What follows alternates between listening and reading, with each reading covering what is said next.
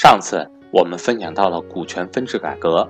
从2005年到2007年这段时间，股市行情又被称为股改行情，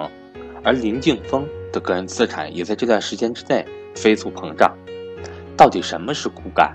它对于股市、普通散户以及各位大股东而言又意味着什么？答案全在今天的分享中。我是格局班主任韩登海，格局商学院八月二十七日在 YY 语音上有关于共有产权房产投资免费分享课，赵正宝老师主讲，欢迎想参加的伙伴找我索取上课密码，或者是教您如何准备和操作 YY 语音。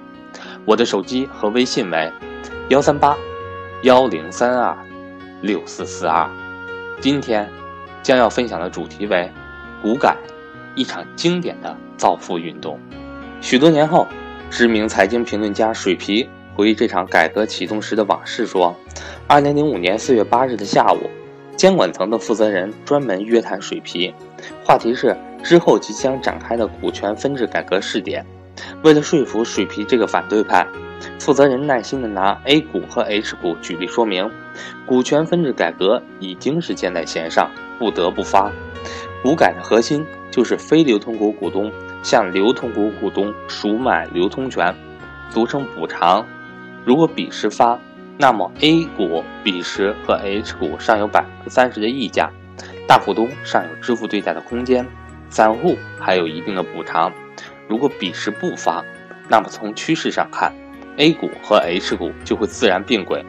那时不但没有支付对价的空间，即便来对价支付的理由也会荡然无存。结论就是，既然早晚都得改，早改比晚改要主动，早改还有支付对价的可能，晚改则什么都没有了。监管层找水皮谈话时，上证指数尚在一千三百点徘徊，负责人判断支付对价后会在一千点找到支撑，而如果任由指数下落到一千点，不光 A 股、H 股会自然并轨，流通股和非流通股也会在。净资产附近完成接轨，中小散户不得不接受无对价全流通的现实，竹篮打水一场空。后来事态的发展也确实如此。二零零五年四月二十九日，中国证监会主席尚福林终于说服了国务院，开始宣布要从根子上解决股权分置的问题。当天上证指数收盘是一千一百五十九点。到了二零零五年的六月六日。正在执行第一批解决股权分置试点公司在网络投票时，上证指数跌穿千点，最低为九百九十八点。这一切不是偶然，中国股市就是一个政策市，行情是由政策发动的，也是受政策影响的。浸淫股市多年的水皮，直到今天依然认为政府这只有形的手太过强大。股权分置改革的过程中，充满了各种戏剧性的场面。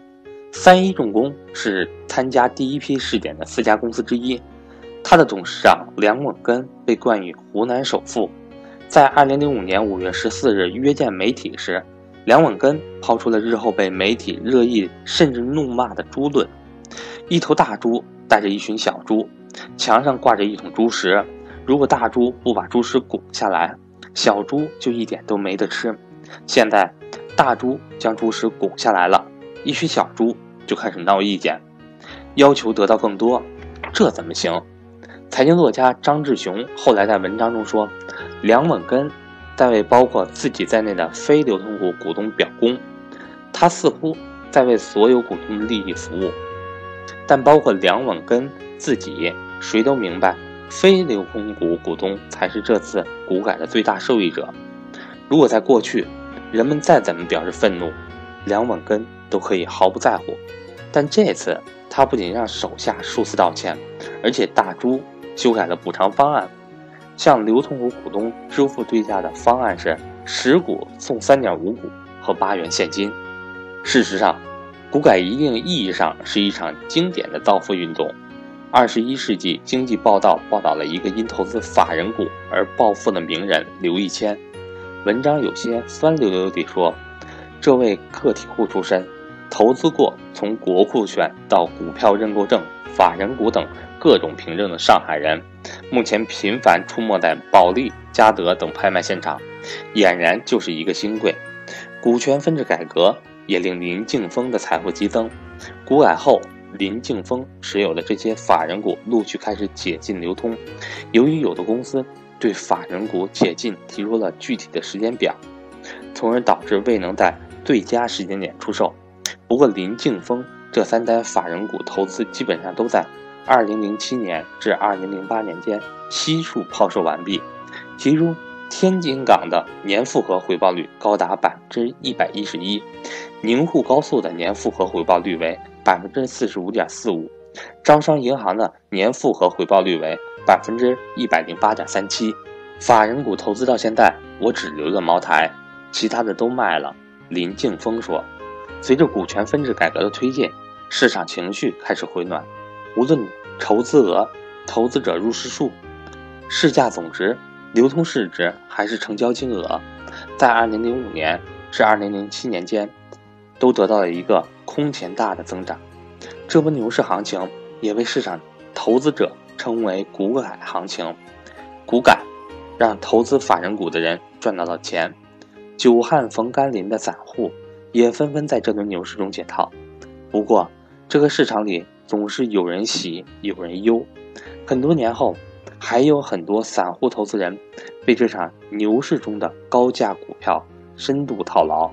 那是后话了。